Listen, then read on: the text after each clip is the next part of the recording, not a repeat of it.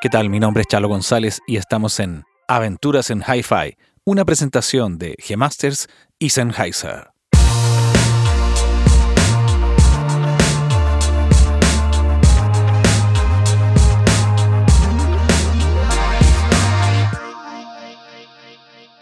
Hey, ¿cómo están? Bienvenidas, bienvenidos, bienvenides a esta temporada 2022.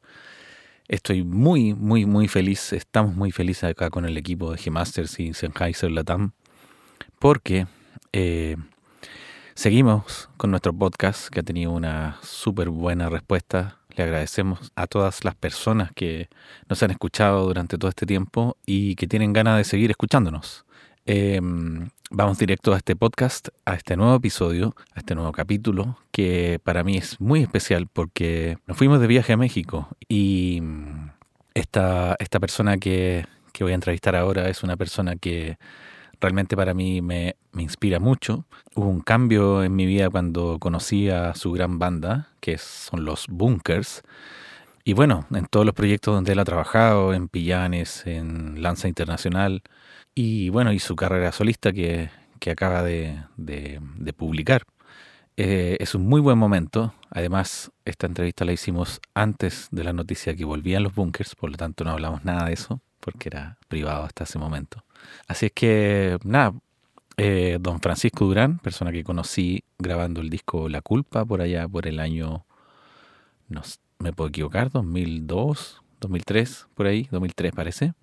Son oriundos de Concepción, lugar donde han salido muchas bandas buenas, por supuesto, todos sabemos. Y mucho no, no, tengo que hablar de él, afortunadamente, ya que es una persona conocida, es, una, es un proyecto conocido por mucha gente, muy, muy admirado. Así que para mí es un honor presentar este podcast con Francisco Durán.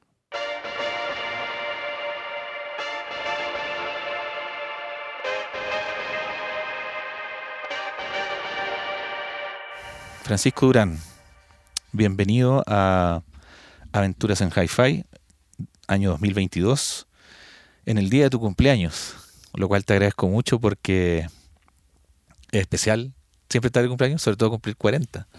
Una gran emoción. Eh, tenemos un vínculo, un vínculo perdón, bien antiguo, aproximadamente por ahí por el principio de los 2000. Nos conocimos en el disco La Culpa. La Culpa. Recuerdo esa cena que tuvimos, ese almuerzo en un restaurante donde como que hicimos como los, eh, los planes para el disco. Eh, ustedes sabían que yo venía como de, del rock y del funk. Me imagino que les, les parecía un poco extraña la, la, llegada mía al mundo de los bunkers. Pero tenía a mí a ver el disco de Petinelli, que igual había sido un disco que yo creo que cambió un poco el eje de cómo venía haciéndose en la sonoridad en Chile. Se hizo un poco más híbrida, uh -huh. menos rolinga y, y más eh, negra, por así decir. Si es que es como un poco soberbio decir negro, pero es, tenía como un espíritu un poco más lúdico ese disco y, y bueno, los astros nos juntaron y empezamos una larga relación, ¿cierto? Que, Así es. Que duró La Culpa, eh, Vida de Perro, eh, Barra Estación, disco en vivo, eh, DVD en vivo, Blu-ray en vivo, giras, todo Mucha Chile. Gira, mucho viaje. Viaje, sí. México. Yo tuve la oportunidad, gracias a ustedes, de conocer bien México y en ese entonces ustedes se quedaron. Entonces, me gustaría entrar como, no en tu vida, ni, ni cómo, cómo tomaste la guitarra, porque eso me imagino que ya está súper revisitado en tu, en tu bibliografía de entrevistas. Y me gustaría hablar como del, de la migración y la, la embajaduría, como esas dos cosas, porque he conversado con mucha gente esta semana, acá en México, en esta, en esta tournée, eh, que ha sido una bendición, un regalo gigante, haber podido reencontrarme con amigos y todo. Y sin, no hay ninguna persona que no me haya dicho que tú y tu hermano han sido los pilares fundamentales de esta nueva conquista cultural o residencia cultural, porque tampoco vienen a conquistar nada, sino que más bien vienen a trabajar. O sea, es una migración laboral, eh, más que nada, porque las oportunidades en Chile se han visto cada vez más eh, mermadas. Es un país que lo ha pasado mal los últimos años, ha, ha reinado una cierta oscuridad. Eh, afortunadamente se ve una pequeña luz de esperanza ahora. Uh -huh. Nadie sabe lo que va a pasar, estamos todos escépticos. Por muy felices que estemos del cambio, el Expectantes. Claro, Ajá. exacto. La, el escepticismo es parte de nuestra personalidad, además. Somos súper para adentro y, y yo, de mi, de mi punto de vista, eh, estoy súper contento de que ustedes dos, tú y tu hermano, hayan, hayan tomado este rol y, y hayan crecido con este rol. Porque a ustedes México les ha hecho muy bien en el fondo. O sea, como, como que ya se sienten más que parte de acá. Cuéntanos toda esa historia. Yo trato de hacer como el pitch y el cue de la, de la situación. Recuerdo, recuerdo el primer Vive Latino que vinimos y Eso fue el año 2006. claro, y ustedes tuvieron un, éxito, un éxito inusitado que no se esperaban ni ustedes mismos. Ajá, y, fue una sorpresa. y fue también un poquito sobre, sobre, ¿cómo se llama? Sobre estimulación en cuanto al camarín, a las relaciones y a lo, a lo que les decían a ustedes los otros colegas de ustedes, los fans, etcétera. Ajá. Eso, eh, por ahí podemos partir. Por ahí podemos partir. A ver, em, sí, bueno, primero que nada, muchas gracias por invitarme a conversar. Sí, con México se ha forjado, yo creo, una relación muy bonita y que en un comienzo no estaba planeada. Vinimos con los Bunkers a tocar al Vive Latino del año 2006, pero sin tener muy claro si sonaban mucho las canciones acá, qué tanto estaban familiarizados con, con la banda. Tienes que pensar que justo es antes de la explosión de las redes sociales y de y del tipo de comunicación ya que tenemos ahora tan tan fluido donde uno se puede enterar al instante de lo que está ocurriendo en otro país. Nosotros nos teníamos que imaginar un poco lo que lo que podía ocurrir acá. Ya existía MySpace y de hecho un fan mexicano de la banda había hecho el sitio y después nos lo pasó para decir, ok, esto es de ustedes, pero acá hay una cantidad de gente que ya está familiarizada con su, con su trabajo. Y por otro lado habíamos tenido referencia por parte de, del meme del Real, de los Tacubos, que nos escribió un mail diciendo que estaban tocando canciones nuestras acá. Entonces cuando vinimos al, al Vive Latino, claro, teníamos como ciertas pistas, pero nunca nos imaginamos que íbamos a tener esa, esa respuesta. Ese recibimiento, claro. Exacto. Y después de eso llegó un, un momento, no sé, como que creo que siempre las decisiones que tomábamos con los bunkers la- las tomábamos muy en bloque y como que no había mucha conversación de por medio. Incluso algo tan importante como agarrar las maletas, venirse de Chile y instalarse acá, fue algo como que no, no, no fue, de- no fue demasiado traumático para, para la banda. Yo creo que también todos estábamos en un momento que, bueno, más, más jóvenes, no con, como con tantos hijos, ni familia, ni responsabilidad, y dijimos, ok, hay una puerta abierta, vámonos, y, y cada vez veníamos más seguido. Sí, pues, mira, tú me puedes corregir. Me acuerdo que nos quedamos acá por aquí cerquita, en la calle Gutenberg, creo. En Ujú. una casa, Sí. que era como la casa búnker. Era el centro de operación. ¿Esa fue la primera vez? No, esa fue la segunda vez. Ya. Porque la primera vez nos quedamos en, en, en la colonia Arbarte. En la un- oficina. como en unos colchones así inflables, Claro. como muy mal. La, la segunda vez ya nos quedamos en esa... te- yo te- tengo confusión a veces con las fechas. No me acuerdo Claro. si esa casa de Gutenberg fue la segunda o, la tercera. Que es muy cerca de acá, de tu casa, de hecho. Sí. De tu casa actual. Sí, muy Como cerca. que este ha sido tu barrio igual, porque la otra oficina estaba al frente, la de Caimán estaba como al otro lado del- del- de la carretera, digamos. Ajá, Sí. sí, y, de- y- y la primera, cuando ya nos vinimos a instalar a México, eh, justamente acá cruzando el puente de mi casa, ahí es donde teníamos también el, el- la, La- el centro de operaciones. la búnker casa. por decir. Claro. Ajá. Y bueno, aquí también es interesante entender que ustedes, bueno, siempre emprendieron vuelo. O sea, yo en Santiago los conocí como cuando los fui a ver a una casa por ahí por el barrio Ñuñoa, que ustedes estaban ensayando y que entiendo que varios de ustedes vivían en esa casa y ensayaban en la misma casa y comían en la misma casa. Incluso tenían como parejas en la misma casa. O sea, era como... Ustedes ya habían vivido el, el, el autoexilio de alguna manera, la, la, la ¿cómo se llama? La, la decisión natural de que en su propia ciudad no iba a pasar lo que ustedes a, a, a, a sus propias expectativas querían que pasara con la banda. Y más allá de... Lo, lo que más me llamó la atención de ustedes como siempre la convicción de esas decisiones, como, bueno, hay que hacer el- las maletas, hay que irse a Santiago y allá vemos, como Sí. que comemos, no, Ajá. como que esa energía ustedes la han tenido siempre, o la tuvieron siempre, tanto como banda como persona, como que nunca como que no miran atrás de alguna manera, ¿cachai? Eh, no tienen como un retrovisor como retórico de van como siempre en una dimensión y yo, yo sé que ha sido de dulce y agraz, han tenido muchísimo éxito y muchísimos problemas eh, con agencias, con, con, productoras, con managers, con estructuras, con disqueras. Eh, sí, la, de todo. La carrera, la carrera es compleja. Sí. Y la gente a veces de afuera ve solo como la Claro. a veces como lo- lo- los triunfos, por decir. Claro, entonces Ah. ese nivel de resiliencia es, es algo que crees tú que es, es- es propio de, de Conce, es propio de la banda, es propio de, de una especie de cofradía del Señor de los Anillos, más o menos, que ustedes firmaron en un horno. ¿Cómo, cómo lo hicieron? Porque muchas bandas no logran llegar a puerto porque no tienen ese factor como ese fader arriba, ¿cachai? Ajá. Entonces, ¿cómo conversan ustedes eso en ese entonces? Eh, tanto en Santiago como acá en México, ¿cachai? Yo creo que todas las anteriores. Un poco como de todos los factores. Una cosa de, bueno, de la urgencia de venir de, de- de- de la provincia, de Conce. También, cuando nosotros empezamos, Conce estaba empezando como a agarrar fama, como se suponía que todo lo que venía de Conce tenía cierta calidad y uno también como que se metía dentro de ese, de saco. Piensa que yo era el menor de la banda cuando, cuando me fui de Conce a Santiago tenía 17 años. Entonces también tuve la suerte, por ejemplo, de colaborar con alguien como el Mauro Basualto, con el cual tenemos, no sé, 14 años de diferencia, y él ya venía de él ya había col- colgado las baquetas hace rato, sabía que esta era su oportunidad para hacer las cosas bien, y él, por ejemplo, no, en, en ese tiempo lideraba mucho en, en cuanto como a arengar a, a la banda, onda como El no, espíritu, digamos. tenemos que hacer, tenemos que ir a Santiago, no perdamos el tiempo en esto, porque y todo el resto era como, sí, obvio, sí, nos parecía como la decisión eh, como, como lógica.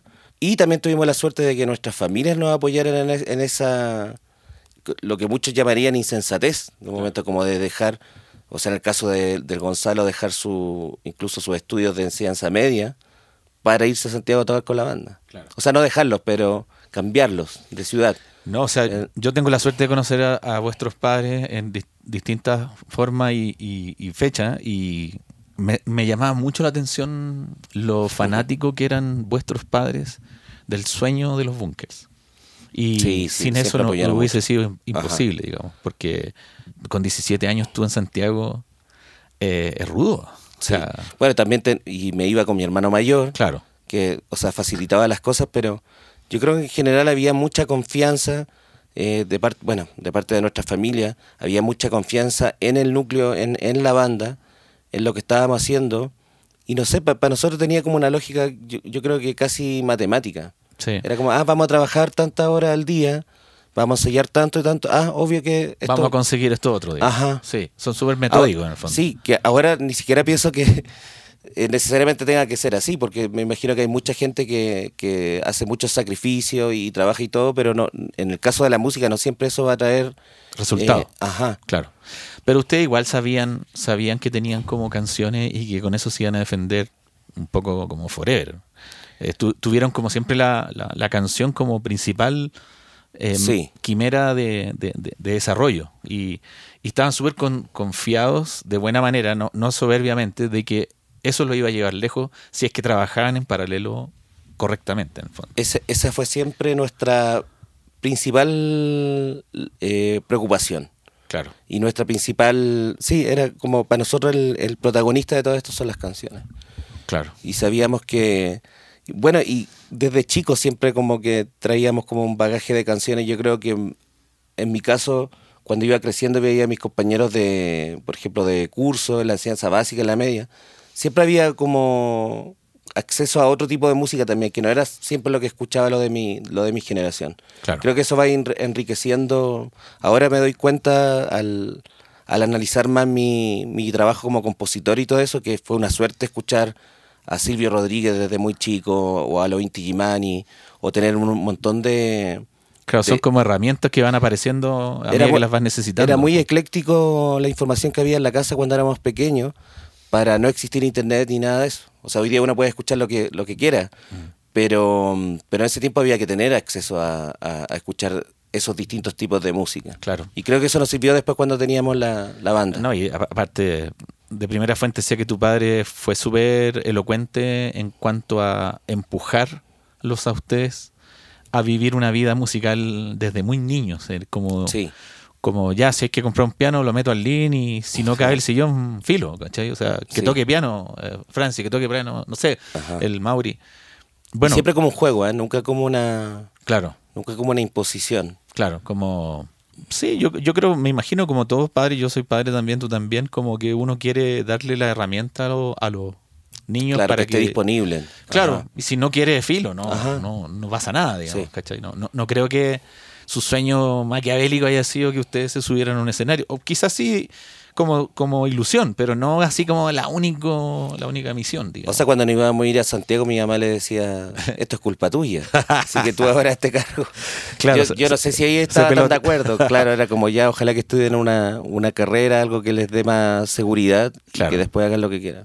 Generalmente los padres, yo encuentro que entienden todas esas cosas a largo plazo y se dan cuenta lo que produjo y lo que condujo al desenlace, ¿cachai? Ajá. Independiente que tu des- desenlace personal o grupal pueda tener que ver con muchas relaciones fortuitas o de, o de esfuerzo, igual hay unos ciertos cues de, de empuje que son casi de osmosis, como de que, que se dan. O sea, mi, mi hijo toca batería, le gusta la música, escucha discos todo el día. Lo único que le importa es la música.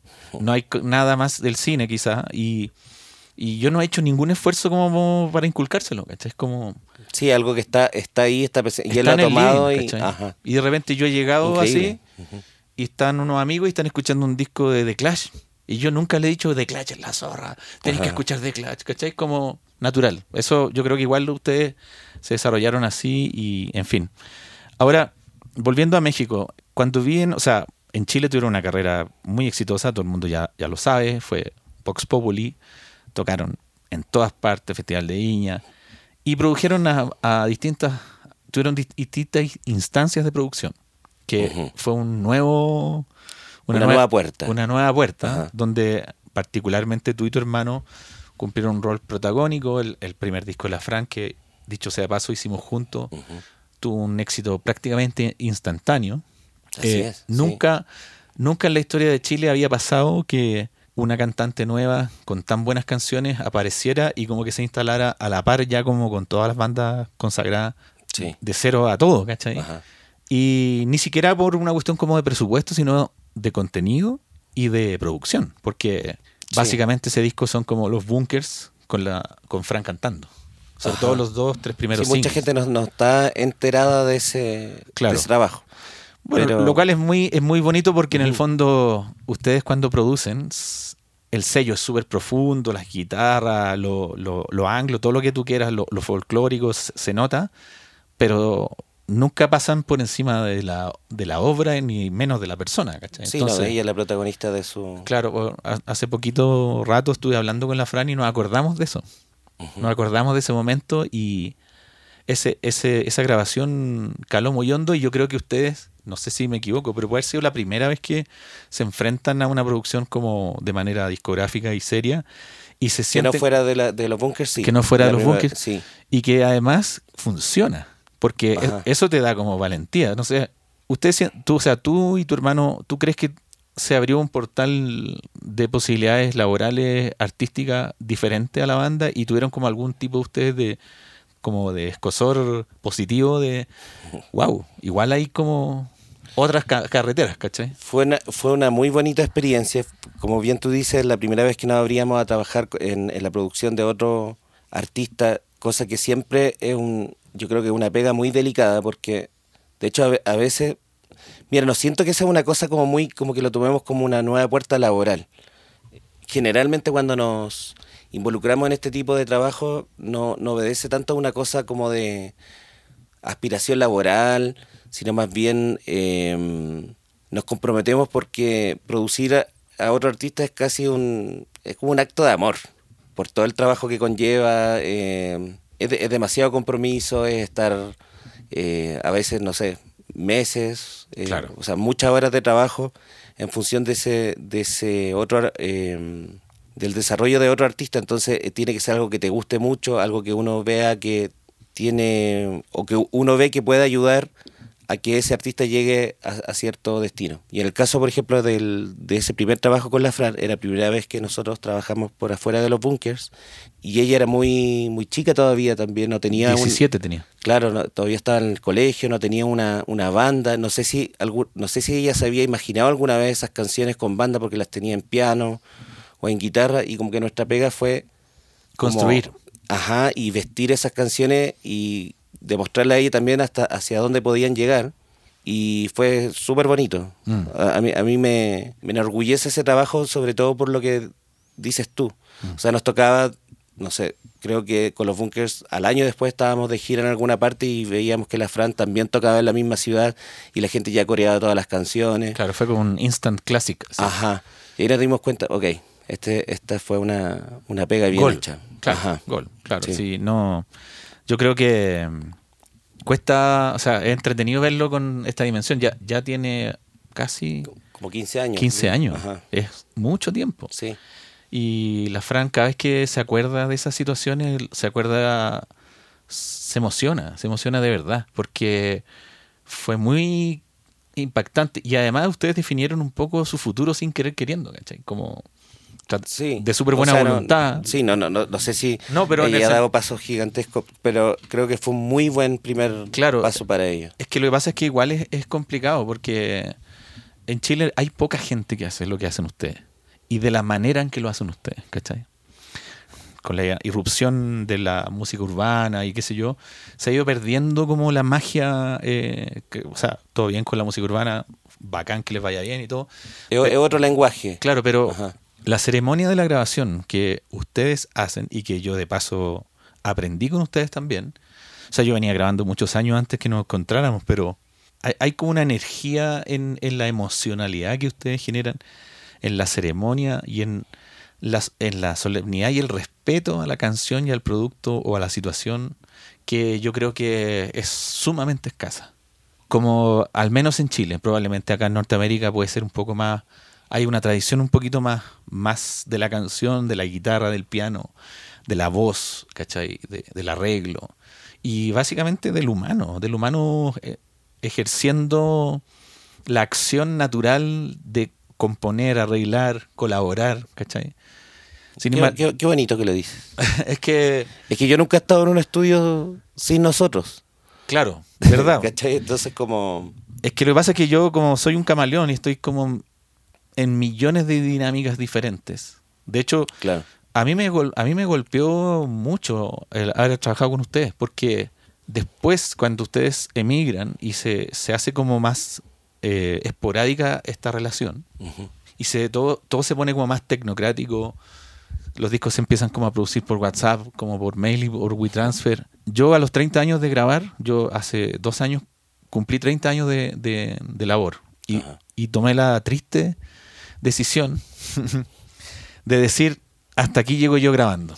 Que es un, ¿eh? un poco en un sentido medio figurado, ¿cachai? Porque igual he seguido grabando, pero se debe un poco a la ausencia de, de esa pasión, de, de esos proyectos. A ratos me siento como esa película como de, de que habla como de que otro tiempo fue mejor, esa película que pasa como en París, de no sé, creo que es de Woody Allen. Pe- Medianoche en París. Claro, que Ajá. como que hay un gallo que vive como en el siglo XXI, pero está siempre pensando que está con Sí. Hemingway, con, Ajá. no sé, con Picasso. También es raro sentirse vintachista todo el tiempo, ¿cachai? ¿Sientes nostalgia? Claro, y la única forma de sanarme de esa nostalgia fue como decir, ya, yo soy un clásico, pasé a otro estado, grabé grandes discos de la música chilena, no, no voy a empujar que mi corazón esté buscando siempre en otras dinámicas. Lo que, lo que más me gusta hacer, que es grabar música, producir música con personas, con ideales humanos, con canciones creadas y coescritas, arregladas en, en el momento, ¿cachai? Como con una dinámica de Sí. flujo natural, ¿cachai? Ajá. Que yo creo que ustedes son como los máximos exponentes en Chile de esa dinámica. O sea, muy probablemente Pablo y la Vaca, Felipe, Pedro Piedra. Los eh, Pillanes. Bueno, los pillanes. El otro día, hace poco grabamos, mira, como anécdota, hace poco grabamos con Pedro Piedra un- una canción del Pollo Fuente, Ok. como un tributo a la SCD, una pega, básicamente. Y Pedro me decía, weón, ¿qué onda, weón? Hicimos la canción en un día. hicimos todo el arreglo, mandamos a mezclar, volvió tres horas después, la metiste al horno del mastering, salió publicada, weón, qué agrado, weón, qué, qué rico. Como Instant Carman. Claro, como que las otras, me dice, mis últimos cuatro discos han vivido en una transición por- gigantesca que hay algo raro ahí que, Sí. que yo creo que igual tenemos que cuidar y tenemos que fomentar y de alguna manera los profetas como tú o, o humildemente como yo de esa de esas doctrinas de alguna manera tenemos que heredar. O sea de hecho estamos grabando aquí en la novena que es el estudio Felipe de Castro que yo creo que tiene toda esa energía. Sí, sí, sí. Felipe es un es un ferviente eh, hu- humanista ¿cachai? Sí, claro en fin ese es como un poco de, un poco de auto autoanálisis sí. Sí, yo estoy ahí como entre medio también, como... Claro, porque, uno- la otra parte que- también es seductora. La, la tecnología es súper seductora y yo la ocupo, tú también. O sea, Ajá. y la descubriste acá, eh, Sí. por lo que entiendo. Sí, Ya vamos a llegar ahí. ok. Eh, luego ustedes se vienen para acá, ya pasa todo lo que pasa de los bunkers, ¿cierto? Eh, hacen un disco acá eh, con... Hicimos dos discos acá, el, el Música Libre y el... Fue primero el Música Libre. Primero el Música Libre y después La Velocidad de la Luz. Me gustaría que nos detuviéramos un pequeño episodio de música libre. ¿Por qué? Porque me imagino que ese es un disco súper a contramarea, o sea, como a contracorriente. Mm. ¿En qué sentido? Que veníamos del barrio estación, era como el, el nuevo pasaporte a la alegría de México. Eh, las compañías mexicanas que ustedes lo albergaban, la- tanto las management, booking y, y disquera, se sentían como que venía una energía pop trabajable, ¿cierto? Sí, co- comercial. comercial, Ajá. claro, a eso me refiero. Y ustedes salen con esta guinda de la torta que es, yo la encuentro fascinante. Contra todo pronóstico, ustedes deciden hacer un disco completo de covers, producido por Meme del Real, de Silvio Rodríguez, que en México no es tan conocido como en Chile, Y se dan en un lujazo artístico de unas proporciones más o menos grandes, ¿cachai? Eh, Sí. Cuéntame los pros y los contras de esa decisión, porque ya con el análisis me imagino que ustedes deben tener alguna autocrítica. Yo, yo pienso que no, yo encuentro que es fantástico, ¿cachai? Eh, Yo, yo era era de los que estaba reticente a hacer ese disco en ese momento. ya, O sea, me gustaba mucho lo que estábamos haciendo a nivel artístico y también porque mm, fue muy natural eh, para nosotros afrontar esas canciones, por lo que te decía delante de que, las- o sea, nosotros aprendimos a tocar guitarra con Silvio. con Silvio, claro. y, y, y los cancioneros, la casa y todo eso. Entonces, todo ese ese repertorio nosotros, eh, por, por lo menos con Mauri lo conocíamos al revés y al derecho, ¿no? o sea, no necesitábamos ver una hoja ni estar viendo la letra para Se sabían todos los acordes. cualquier canción de Silvio. Claro. Entonces fue simplemente empezar a tocarlo con la banda y darse cuenta de que esa que las canciones son tan buenas que llevadas al formato pop o rock, a bueno, a cualquier formato en realidad la, la canción se seguía sosteniendo, lo que reafirmaba todo, bueno, todo lo que hemos venido hablando, de que la- en el fondo la que para nosotros siempre lo más importante fue la, La canción. la melodía, la letra, que una buena melodía, una buena letra se sostiene por sobre eh, cualquier formato. Era como afianzar nuestra tesis. Claro. Pero claro, nos habíamos venido a México y yo sentí que no era como una, una movida muy astuta para el momento que estábamos viviendo acá. Claro, desde punto de vista estratégico, en el fondo. Exacto. Sí, porque artístico, me- o sea, me encantaba lo que estábamos haciendo, pero y creo y bueno y creo que se demostró con el tiempo porque el, al disco le fue muy bien en Chile y acá en México sí fue como una meseta Claro. que, que después ya con la, con la velocidad de la luz como que se, se destrabó, pero hubo, hubo resistencia en un comienzo acá en, en México, hubo radios que se negaron a tocar los singles eh, por razones políticas, porque decían, no, nunca vamos a tocar Silvio Rodríguez acá en esta radio. Ya, pero aunque sea, pero mira, escucha. ¿En serio existe ese- esa, eso acá todavía? Sí. Ya. Sí, yo creo, yo creo que todavía existe esto como de, de separar en bolsitas los distintos tipos de música y decir, ah, no, esto es rock, esto, ah, no, esto es trova, entonces no tiene nada que ver con esto, entonces no puede sonar acá. Claro, como una cuestión media anglo, media fome, Mm. media, sí, eh, ¿cómo se dice? Como separatista o como... sí y, no sé. y co- como que acá to- es- siempre he sentido que todavía existe mucho el... Como que eh, para mucha gente es importante, por ejemplo, qué es lo que es rock y qué es lo que no es rock. Ya. Eh, Todavía está esa, esa discusión. Como, esa discusión que yo siento que en Chile está saldada hace, hace años ya porque pues tú que tengamos que uno de nuestros mayores referentes que es Jorge González o los prisioneros hayan sacado un disco como el Corazón es que Claro, rompe todas esas... ajá y que, y que hoy día es una influencia, ¿cachai? Como que ya ese tipo de preguntas no... No deberían hacerse en el fondo. Ajá, como que esas barreras ya está- están un poco Claro. eh, borradas. Sí, totalmente. Y el, el sello, eh, ¿qué les dijo el sello cuando eh, recibieron esta idea? ¿Tuvieron que aperrar porque ya estaba firmado el contrato, etcétera? No. Tu- tuvimos la fortuna de que la, la persona con la que trabajamos más directamente en el sello, que era el Rodrigo Noriega, también era muy fan de Silvio y Se conocía... embaló. Claro, y conocía muy bien el repertorio y sabía lo, lo fanáticos que nosotros éramos también de... O sea, les regaló de alguna manera la posibilidad de hacerlo también, digamos. Sí, o sea, le gustó mucho la idea. Sabiendo. Le gustó mucho la idea y lo, y, y lo apoyó. Porque es una jugada difícil para un ejecutivo explicarle al resto de los ejecutivos del global. Sí, Oye, van a hacer un disco de covers de una banda no tan, o sea, de un artista no tan popular, ajá, cuando lo único que necesitaban los bunkers en ese momento era emerger, finalmente. claro. Venían del batatazo de, de Vida de Perro y de Barrio Estación. El, nada- Mm. Que ya, y que ya con el Barrio Estación no habíamos dado ciertas licencias. Claro, tampoco no, no era un disco tan pop como el Vida de Perro. claro, sí. Pero también es raro planear esas cosas. Yo creo que uno también tiene que ir como eh, dejarse llevar como por el instinto y que no, la guata vaya diciendo que Claro, no, no puede estar calculando cada paso así como. O sea, yo creo que lo mejor de los dos mundos tampoco. quizás es, como lo, lo ideal, pero pero fue una jugada bien loca. Eh, Sí. Bueno, en Chile... Pero fue mucha discusión dentro de la banda. ustedes, claro. Sí. Como, no, no, no de si lo íbamos a hacer o no, sino de si era el, el timing, el momento preciso para hacerlo. Claro. En Chile, El en Chile pasaron un montón de cosas que pareció que justo era el momento para sacar ese disco. Y, No, y de hecho, en el estallido social, por ejemplo, esas canciones agarraron vuelta de nuevo. O sea, como que son tan buenas y tienen tan buen contenido letrístico que son infinitas, no, no tienen tiempo ni momento, ¿cachai? O sea, como sí, que no, son, son eternas. son eternas y, y yo creo que fue una buena jugada, como ah, viéndolo en retrospectiva en el, con el tiempo, ya, ya como que ya el tiempo es, es como un mezcal añejo, digamos. Sí. Y lo otro es que sabíamos que íbamos a causar, o sea, en- dentro de los fans de la trova, eh, cierto escosor, Claro. y dentro de los fans del rock también, entonces también era como poner un desafío ahí a- Sí, al, oyente. sentir un poco de vértigo Ajá. y ir un poco para el otro lado nomás.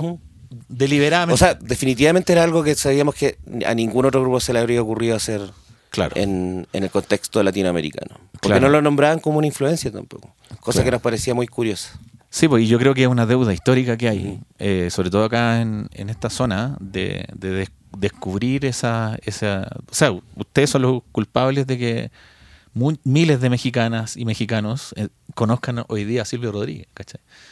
Puede ser. Sí, yo Ojalá creo, que sí. Sí, yo creo que sí. Si ustedes acá tienen una fanaticada bastante importante. Y, eh, cuéntame también cómo es la relación con el meme, porque eh, el meme produjo los dos discos, ¿cierto? El que viene después es La velocidad de la luz. Sí, pero sobre todo el, el música libre, porque en la velocidad de la luz, él por una razón de, de calendario no iba a poder estar al 100%. Entonces ahí buscamos otra figura, donde él estuvo más como en la pre, Ya. Y, y después ya en la grabación estuvimos solo con, con el Yamil Resk, que era, que era como productor subrogante. Perfecto. O sea, hicieron como una coproducción entre Meme y Yamil. Y, y Yamil, sí. ¿Y Yamil tenía un perfil más pop eh, comparado con Meme? ¿O, o me equivoco? Yo no, yo no- a Yamil no lo conozco. Por pregunto. más pop, pero tam- también como, como ligado a la música indie, también a cosas más experimentales. Él había tocado batería con Chetes. ¿Ya? De hecho, así lo conocimos nosotros cuando le abrimos un show a Chetes acá en el Metropolitan, la primera vez que tocamos acá en el Metropolitan. Después Chetes fue a Chile y ahí, estuvimos compartiendo harto y ahí lo conocimos más. Y ha hecho colaboraciones con, sí, con Hello Seahorse, como, como esa camada de bandas mexicanas. Como más eh, eléctrica, más Ajá, pop electrónico. Electropop, Electropop. ajá, sí. Electro rock pop. ajá, electro rock pop. No sé cómo se llama esa música, se llama como alternativa. Sí, yo, creo que está ligado al- a, como a la escena de la música alternativa en Rock en alternativo. México, el, el Yamil. Sí. Bacán. Eh, bueno, ese disco tuvo mucho, mucho éxito. El, el tema Bailando Solo es como yo eh, en Chile siempre, cuando ando en el auto, yo creo que siempre lo escucho de ida. Es como súper radial el tema, como que... Y, Qué bueno. y suena, suena fresco siempre, no, no tiene como una época, está como en un, en una especie de limbo medio ABBA, medio Olivia Newton-John, medio Rockabilly, los Bunkers. Está como... Es un súper buen resumen, creo yo, de carrera de los Bunkers, ¿cachai? Porque, Ah, mira. porque ya en Vida de Perros venían cosas más danzonas, como yo sobre Ajá. la ciudad. Incluso ven aquí que es como rockero pero bailable, ¿cachai? Ujú. Y ahí ya como que ustedes se ponen como una especie más de, de vestimenta un poquito más Saturday Night Live, ¿cachai? O sea, Como de frentón bailable, pop, Claro. ajá, melódico. Claro, entonces ya sí. como que el- la línea ya cruza lo- los alternativos y se hace como más am- Popular. más amplio, claro. Ajá. Mucho más amplio, sí. De hecho, para que ustedes sepan, bueno, ustedes deben saber porque las redes sociales uno cacha todo, pero en Chile, por ejemplo, mi hijo, eh, a veces los voy a ver al colegio y están tocando y están tocando yo sobre la ciudad. Nos llegan muchos videos de Yo Eh, la ciudad en colegios. Como que esa canción tiene algo particular de, de simpleza y de, y de flow, como de soul, que hace que la gente quiera sacarla, ¿cachai? Es como, tiene acordes sencillos. Sí. Para un niño es fácil acercarse a un teclado y, Es como y media- poner ahí los tres deditos Ajá, y, y, es como media Billie Jean también, porque tiene como esa cosa que parte el beat, parte el piano, parte el bajo. Entonces tu, tu cerebro va como leyendo las partes y las va pudiendo reproducir, ¿cachai? Sí. Y eso yo creo que es, como el secreto del hit, en el fondo. Bueno, ¿tú te acuerdas cuando hicimos esa canción? Sí, sí. Yo, de hecho, yo siempre me acuerdo porque cuando estábamos terminando de, de grabar el video de perro, Fue la última canción. ajá, y, y estábamos como conversando, oye, ya, pero de, de estos temas, ¿cuál podría ser single? Porque no, no era algo que estaba decidido de antemano. Y me acuerdo que tú dijiste, yo creo que este po- podría ser single. y ustedes como que algunos dijeron, ¿en serio? O sea, como que yo sentía que podía ser single, pero como que tampoco fue una cosa unánime de que todos como, sí, sí, este va a salir de... Es que yo creo que representaba como el futuro de la banda. Era como lo que no habían hecho antes. Y es súper pegajoso. Súper pegajoso. Ajá. Si el riff es súper pegajoso, o sea, el, el riff de Rhodes Ajá. es como que es tan sencillo, pero es tan eh, como a- a- atrapante, ¿cachai? Que, y el beat, el Mauro, súper bien. ¿cachai? Sí, que a todo esto se grabó sin clic. Si uno escucha esa canción se da cuenta como los cambios de velocidad, que de repente hay ciertas partes como que nos adelantamos todos y vamos todos juntos. ¿Tú te acordás? Bueno, esa canción tiene una anécdota muy loca a nivel de producción. Y es que hay, ese disco no usamos computador para grabar. No. Fue full análogo. Ya en el siglo XXI, cuando ya existían los computadores. Sí. Fue una decisión de dejar los computadores afuera plato, del, el del plato trabajo. al revés, no sé si tú te acordás, yo estuve toda la tarde calzando un plato. Sí, que se pasó a la cinta. Che, su madre. Sí. Una paja, pero se logró. Era, era, Mm. sí, que era era una guitarra, un plato y todo, que claro, para, para la entrada de la parte No, que era como media- media Queen, media Another Bite the Dust, como el, el- Ah. Esa sensación de, de retro que en un computador te demora cinco segundos, no sé. Ajá. Pero qué bacán poder haberse tomado el tiempo de hacerlo de manera manual, Sí, análoga y, y que quedara con la media onda. sí. Yo encuentro que ese disco para mí eh, es un estado eufórico, como de una especie de, de- de sensación de creatividad constante que duró mucho rato, ¿cachai? Como un, una- un elixir de, de éxtasis de, creatividad. Y puta, hoy día, o sea, el Felipe la otra vez, Felipe Castro me decía, oye, weón, escucho y reescucho, weón, vía, eh, por ejemplo, ven aquí y me dice, weón, no entiendo cómo suena esa canción, weón. ¿Cómo hicieron? Yo le decía, no, no, no tiene explicación, weón. No. Fue O sea, muy orgánico todo. hay, pis- como hay pistas de esa canción que tienen solos, tienen coros, tienen percusiones en la misma pista, o sea, una paja, ¿cachai? Pero tampoco, nunca, creo yo, no sé cómo lo sientes tú, eh, nunca lo sentimos como complicado, ¿cachai? No, sé, porque dentro de todo era, era un disco sencillo, o sea, un disco que se, y se metodológicamente, ensayó, se tocó y se... lo cual habla muy bien de la tecnología que se usa en, ese, en esas cosas, ¿cachai? Como que de alguna manera te obliga a tomar decisiones, a arreglar de una manera efectiva y simple, lo cual hoy día es muy escaso. Sí, y creo que también hay algo en esa energía, en, algo, en, en ese capturar el, ese, el momento, el, la forma de tocar de la banda con las imperfecciones y todo, Claro. que sí transmite algo que es muy. que hoy día es un bien escaso porque está todo tan editado, tan a la grilla, tan estructurado finalmente. Incluso a nivel de sonido uno ya sabe como el tipo de compresiones que se van a ocupar, el, Claro. El tipo de efecto que va a salir la voz si es que, si es que un tema que está rankeando en, en- en, no sé, en la radio. Sí, Como que se ha mm, estandarizado un poco todo. claro. Y, Y uno y- se ha acostumbrado un poco a... Sí, a- claro. Porque es cómodo. Sí, Es cómodo y grabar en el living de la son casa. otros, son otros tiempos. Pero ese, el transmitir ese, ese tipo de energía de cuatro o cinco tipos tocando en una sala y mm, sin mucho truco. No sé, a mí eh, sigue siendo como lo que me... Yo creo que es me- como una fórmula toca. segura, Ajá. como de, sobre todo con las personas correctas y con la energía correcta, como Pillanes, por ejemplo, que no, habla- no hemos hablado mucho de, de eso, pero es un súper paréntesis. De, de hecho, con, con Pablo hace un tiempo hablamos también en otro podcast y eh, siempre ponemos la situación Pillanes como una especie de...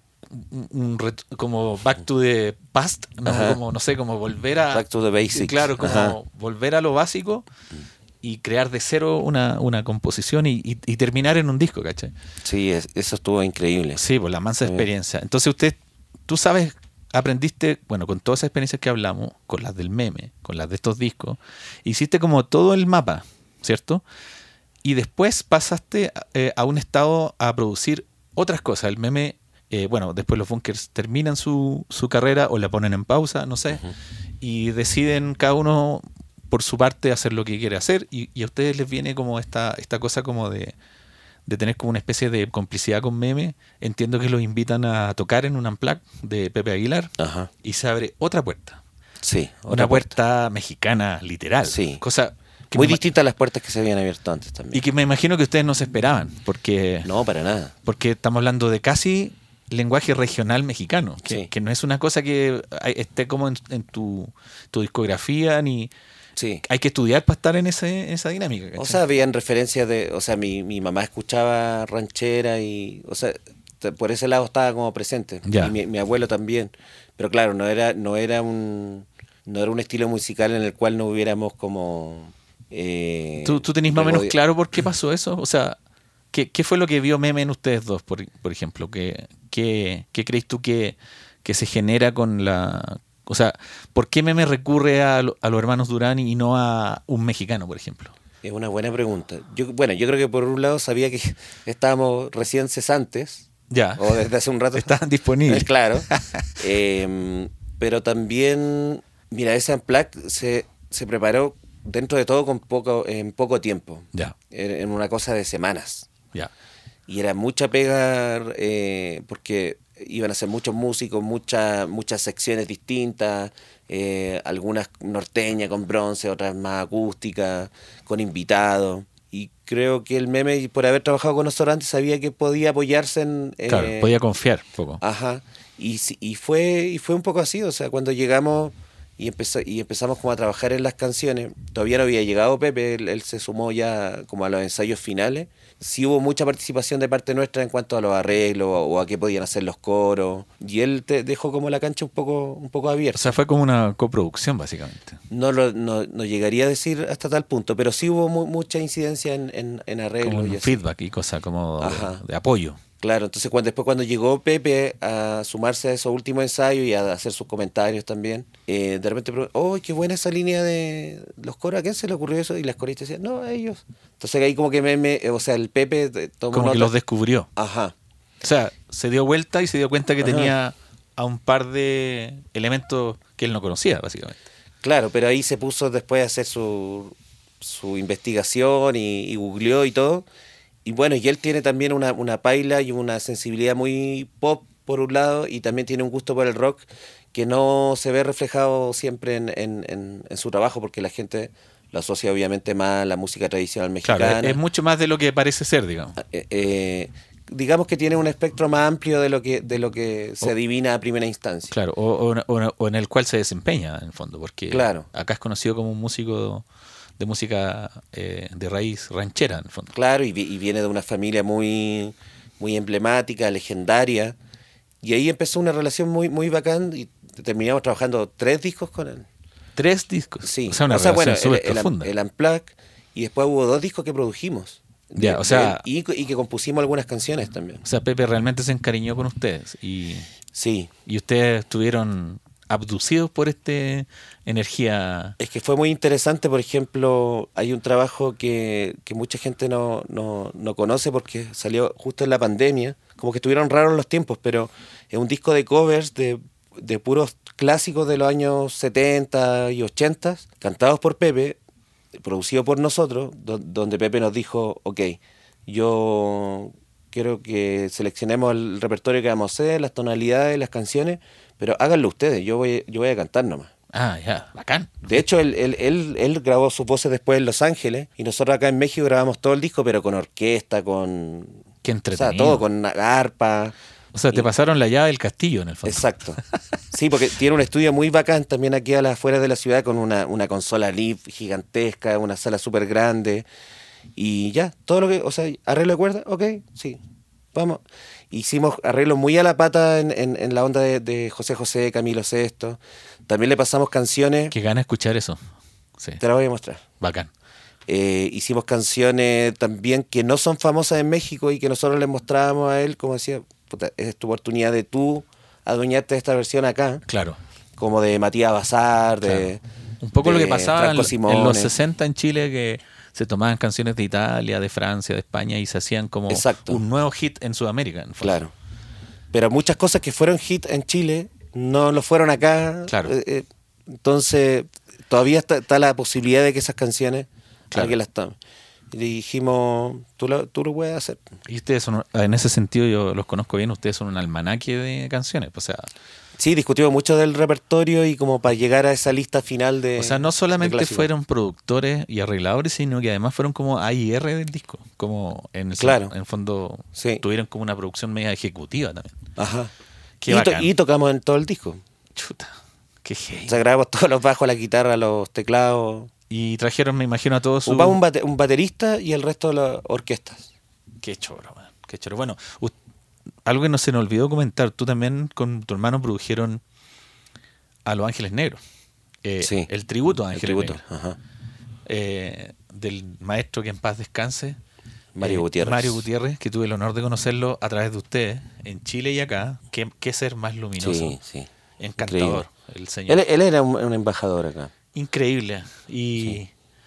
y bueno, ustedes tomaron esa posta que bacán. Es como emotivo igual, es, es bonito. Como Sí, un- una gran. Bueno, aparte de ser un héroe de la guitarra por todas las razones que ya se han mencionado, dicho, claro. una, una gran persona, muy, muy generoso, muy inspirador, siempre con, con las puertas de su casa abiertas. Claro. Eh, sí, un, un gran, un gran amigo.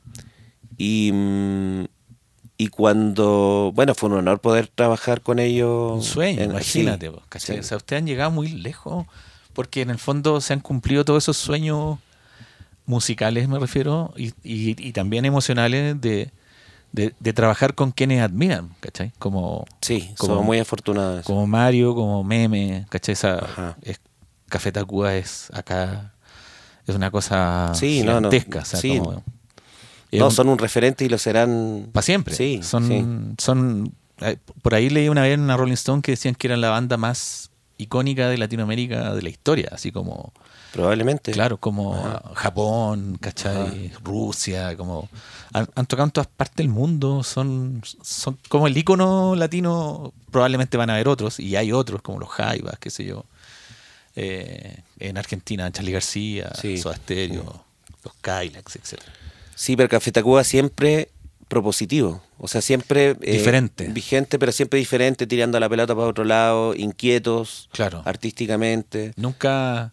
Son la, son la única banda de la historia, en, en toda la historia anglo y latina, que han hecho dos unplugged. Sí, Son la única. sí, sí. sí. Es muy raro eso igual. Y, y yo fui a ese segundo unplug, estuvo increíble. ¿Tuviste de público ahí? Sí. Ya. Sí, que fue con orquesta y todo. Sí, qué, emo- qué Sí. emoción. Yo, yo lo veía por las redes sociales y decía, qué gana estar sentado allí. Qué hermoso. sí, es que sí. en mi casa lo vemos mucho porque es realmente hermoso. Ajá. Oye, Franci, bueno, y ustedes exploran ya cuando se, se salen un poco, o sea, no, no salen, digamos, sino que entre medio, con tu hermano crean Lanza Internacional, que es como su nueva banda. ¿cierto? Ya tienen dos discos, Sí, dos o tres, dos. dos. Dos. Han hecho un, un cover, hicieron un cover de Los Prisioneros entre medio, Sí, eh, sumaron a Ricardo, que toca en... ¿Cómo se llama la banda de Ricardo? Eh, el IMSS. El bueno, to- tocó en el IMSS Y y, en- antes tocaba en Furland. y también toca, toca en Mex Risei. En ¿cómo se Mex? Risei, sí. que este Tributo a- bizarro tributo a yo lo encuentro fascinante ese tributo y encuentro fascinante que ahora creo Que ha recorrido el mundo tocando. y ahora se van de gira con Morrissey Y es una banda mexicana que hace tri- tributo como rockero ranchero a Morrissey. Ajá. Igual son Pero va- van y tocan en Manchester y la gente loca. Claro. Está- Es que le dieron el palo al gato, es como, es una buena idea, encuentro yo. Sí. Sí, y, y funciona. Y bueno, volvieron a lo básico ustedes, como que se centraron en autoproducirse. eh, el, el Maurito tomó el bajo, tú tomaste Sí. la, la- el frontman, y como que a ustedes que les gusta el ajedrez movieron las piezas en el fondo. Sí, Y se empezaron a divertir de una manera diferente. eh, así es. y, y como para resumir un poco ese viaje, en esta segunda entrega, que es el último disco que acaba de salir, Sí. ustedes se instalaron acá en este estudio, en plena pandemia, afortunadamente viven a la vuelta, y metieron la batería y todo, todo adentro, y se metieron como en un reality de rock and roll, y entraron con cero y salieron con un disco. Sí, ¿Eso fue es. literal lo que pasó? Sí, así fue. Porque el disco anterior fue un poco más particulado, me imagino, como más, sí, más fue un, poco, fue un poco más ensayado. O sea, las ideas fueron desarrolladas en, en- en- en una sala y después se trabajó y como que ya estaba claro el disco que íbamos a hacer cuando nos fuimos al estudio. Ya. Estas son las canciones que vamos a grabar, esta es la idea y ya, ya estaba el disco en nuestras cabezas. Pero acá nos metimos con hacer el disco en el estudio, Claro, sin sin canciones. llamear, llamear, tocar, Ajá. probar, Sí, eh, parar, escuchar, volver a hacer. ajá. Y Felipe como coproduciendo, me imagino. eh, Sí. Aparte, Felipe es guitarrista, sus ideas me imagino que coinciden mucho con Sí, también de repente grabé una... Es que, es que todo era bienvenido. Claro, Lo, lo peor que puede pasar en ese caso es que un haya un track que no llegue a puerto y, claro. y no resulte, pero en general la mayoría de, de esas ideas resultan. Y en ese sentido, como que el Feli es como una especie de, de quinto Beatle, así, está siempre como en el último tiempo, y entiendo que vivió en tu casa un tiempo, y ustedes como que se, se fusionaron un poco, y entre guitarra y chela afloró como una química que ya es como una cosa no como natural, o sea, Sí, un, un fami- partner. familiar, natural, musical, tiene como mucho... Eh, qué rico que haya llegado alguien así a vuestras vidas, en el fondo, ¿cachai? Pucha, para mí ha sido muy, muy, muy inspirador encontrarme con alguien como Felipe porque, eh, bueno, por su juventud, por su conocimiento. Claro. La, la primera vez que trabajé con él fue en lo de Villanes y de hecho, bueno, todo el resto de los muchachos tenían referencias de él y de y del Nicolás Vilaxa, el Wino. Claro. Pero eso cuando los vimos llegar a, al- a Valparaíso, que es donde hicimos la grabación, dije, que son muy chicos, ¿no? Como muy, Son muy jóvenes. como, pero van a poder hacer la pega bien, así como que, como que dudé. Y él había estado antes alguna vez acá en, en México en la casa y habíamos tenido Con buena Pedro onda, pero, Piedra. ajá, Claro. pero no, no lo había visto ahí mm, En acción. en acción y en el trabajo. Hicieron un trabajo súper bueno en, en el, en el disco de Pillanes, no solo a nivel técnico, sino que también, como, lo- como bien tú dices, una cosa de energía, de, de que haya un buen ambiente, que es muy importante al momento de... Sacarlo para arriba. de- ajá, de trabajar. Claro. Y después, bueno, cuando vivimos juntos, pues cuando él se vino a, a México, obviamente nos, nos conocimos mucho más y ahora ya hay una, una, una amistad y una Es unión. como un hermano chico, así. Sí, sí. Y nos vemos casi a diario, pues, si, te- si el estudio acá está. Claro, y además que Felipe ha tenido una, una conexión con los bunkers históricas. Eh, muchas veces invisible para ustedes. Y yo lo supe ayer, de hecho. Yo no sabía eso de Felipe. Y me contaba Porque que, de que fue un show. que al- en- iba mucho a ver los shows con el Leo Primavera Braga, se sentaban al lado, le sacaban el rollo a ustedes, ¿cachai? Les miraban las pedaleras, le miraban las guitarras, estaban como siempre pendientes. Y él me, me decía que de, de chico en Antofagasta y en Calama, los Bunkers era su grupo preferido, ¿cachai? Como que miraban el mapa de Chile y decían.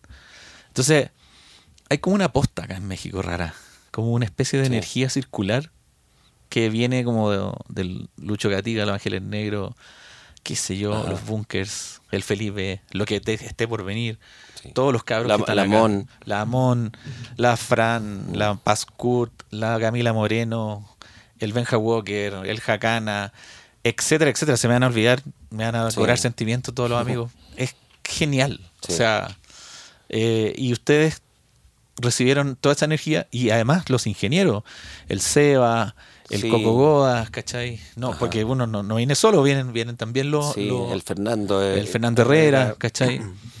Entonces, ¿por qué, ¿por qué vinculo la pregunta con esto? Porque con la, debido a la pandemia tú te aleonaste y, y empezaste a grabar un disco Ajá, propio. Sí. Por primera vez en tu vida. sí. ¿Cómo ocurre esa decisión? Porque ha sido siempre grupal, ¿cierto? Ha, Sí. estado, ha estado siempre como eh, ligado a una idea colectiva, ¿cachai? Y ¿qué es lo que te motiva a, salir? Y además, para sorpresa de todos, sobre todo de los medios, sale un disco nuevo de lanza, tiran dos, tres singles, video, bla, bla, bla, y de repente, ¡pum! ¡Ojo! Otra. Ajá. Eso es estrategia, me imagino, eh, viral por- un poco, ¿cachai? Como... No, no, eso es como se dieron los tiempos, porque en el caso de Lanza, la salida del disco fue como el final del proceso. Ya, claro, porque, Porque sí, fuimos sacando single y todo, y por la, la misma pandemia nos obligó como a estirar un poco el chicle y, a- y sacamos varias canciones antes de sacar el disco. Eh, entonces, para cuando ya salió el disco, el mío ya lo, lo- ya lo estabais trabajando. sí, ya lo, ya lo traía planeado. Y, y en esto en este quise hacer lo contrario, sacar como rápidamente dos canciones y el disco ya sale en, en unos pocos días más. Claro. Y también hiciste como cambio de, de, de naipe, o sea, eh, ocupaste otros actores, Sí. grabaste con otros amigos, tuviste un poquito de, la, de lo familiar, pero también... Fue una situación muy distinta a, to- a todas las Claro. a, to- a todas las anteriores, la verdad. Y además te entregaste a, a un equipo de trabajo digital, como Sí. en, en una laptop, con una interfaz de mediana calidad y cosa que tú no estabas acostumbrado a hacer. En el fondo. Ajá, sí. ¿Cómo fue todo ese viaje? Porque en el fondo ahí, ahí se te revela la tecnología en función de la canción, ¿cachai? Que era todo lo contrario que estábamos hablando antes. Claro. Bueno, eh, fue justamente tratar de probar ese otro mundo y buscar nuevas formas de, de llegar a, a un resultado. Siempre había tenido ideas que yo como que tenía en una bolsita aparte y que sentía que no... No, No, cabían no- en tu... no cabían en los proyectos ni, ni en Lanza, ni por- porque obedecían a otra lógica, partían desde un lugar seguramente más, más íntimo y eran ideas que básicamente desarrollaba para, para mí nomás. Claro. Y, y cuando llegó el, el, Hernán Godas a México, y también se estuvo quedando unos días en mi casa, Claro. dije, vamos a aprovechar esta día acá. y empezamos a grabar algunas de esas ideas, y también otras ideas que iban surgiendo en el, en el camino. Y mm, sin, sin tener muy claro si esto iba a terminar siendo un disco, o íbamos a grabar un par de temas, o iba a ser Estaban una EP, probando, básicamente. Probar, ajá. Probar y experimentar. Y se empezó a dar una dinámica de trabajo y empezaron a salir más ideas y más canciones y se- cada, cada vez ya me di cuenta que se estaba formando un, un disco. Pero mm, me gustó eso de componer en base a lo que iba sal- a saliendo, por ejemplo, puede- podía ser una idea de onda o de sonido y saber que, ok, sobre esto se va a hacer una, una canción. El tema Bus, que fue la- el primer single que Sí. saqué, partió de una idea como de beatbox, que sobre un clic fue, ok, como un jamming casi. Ajá, ok, ¿podemos grabar este beatbox? Sí, era, era como un marco nomás, una referencia. Después reemplazamos todos esos sonidos por samplers Ujú. y luego sobre eso se puso una armonía y luego sobre eso se hizo una melodía, le- o sea, se fue construyendo como por capas y, y ese modo de, de- de componer una canción me parece muy interesante. Y la, la pandemia también afectó positivamente el desarrollo del disco porque estábamos encerrados por obligación y tú nunca te habías enfrentado como a una situación de estar tanto tiempo sin ir de gira o sin hacer prensa. Ajá. Era como todo como íntimo. Sí, Y sí, hay partes del disco que se hicieron en, en pijama. claro, como que fuiste astuto de, de- de tomar como a, esta, a este colaborador y a esta herramienta de empezar a registrar, registrar y, y aprovechar el tiempo y, no, y que no se te... Porque la procrastinación se podría haber disuelto todo en el fondo, ¿cachai? Es que a todo el mundo le pasó un poco eso en la pandemia. Claro. Algunos se pusieron a hacer pan. Bueno, yo también me puse a, a cocinar y a, y a ver recetas nuevas, pero dentro de, de esas recetas nuevas también estaba, ok, probemos nuevas formas de, De hacer música. de hacer música. Claro, que era que, como justo lo que tú no habías explorado en el tiempo. Y nunca me había tirado también a hacer algo que grabara todo yo. Porque Claro. si- siempre al menos un baterista o eh, una banda, que es otro tipo de dinámica. Pero grabar todo uno y como de- decir, ok, este es el resultado y esto es lo que me gusta y esto es lo que defiendo, también es eh, eh, algo nuevo para mí. Claro, porque requiere como un estado de control y de madurez y de, y de entrar y salir del proyecto constantemente, porque todo se trata de ti todo el rato. Y tú nunca has sido así, vos siempre fuiste colaborativo, estaba tu Ajá. hermano, estaban otros colaboradores, habían otros artistas, habían otros músicos. Y Pero un súper buen ejercicio yo creo que va a enriquecer esas otras claro, eh, áreas también. claro. O sea, ahora vu- vuelvo a trabajar con mi hermano y componemos y... Sucede natural igual. Y, y con entusiasmo, ¿cachai? Claro. Sí, yo creo que los espacios personales son súper necesarios en todas las relaciones humanas, en, en- en todo sentido, laboral, etcétera. Y así como para ir cerrando, Francis, ¿cómo, cómo veis tú el futuro? El, el- porque ahora como que tienes tres proyectos, o, Sí. o cuatro, no sé, hay como, como que se te abrió una, una, un abanico en el fondo. Ajá. Y, y es medio difícil tomar como camino. Yo, yo sé que tú tienes como, y, y los planes de ustedes son siempre como que se comprometen en algo y se van por ese algo, después se van a eso otro y vuelven a eso otro. Qué rico tener como casillas, en, como distintos armarios de, es algo que me tiene contento. de proyectos, porque hace 10 años atrás, o 20, no sé cuántos años lleva acá, Eh, acá Como llevo como 13, 14, 13. sí. había una sola misión, claro. Claro, Y ahora claro. tienes prácticamente tres o cuatro misiones y, y se pone cada vez más entretenido, en el fondo. Sí.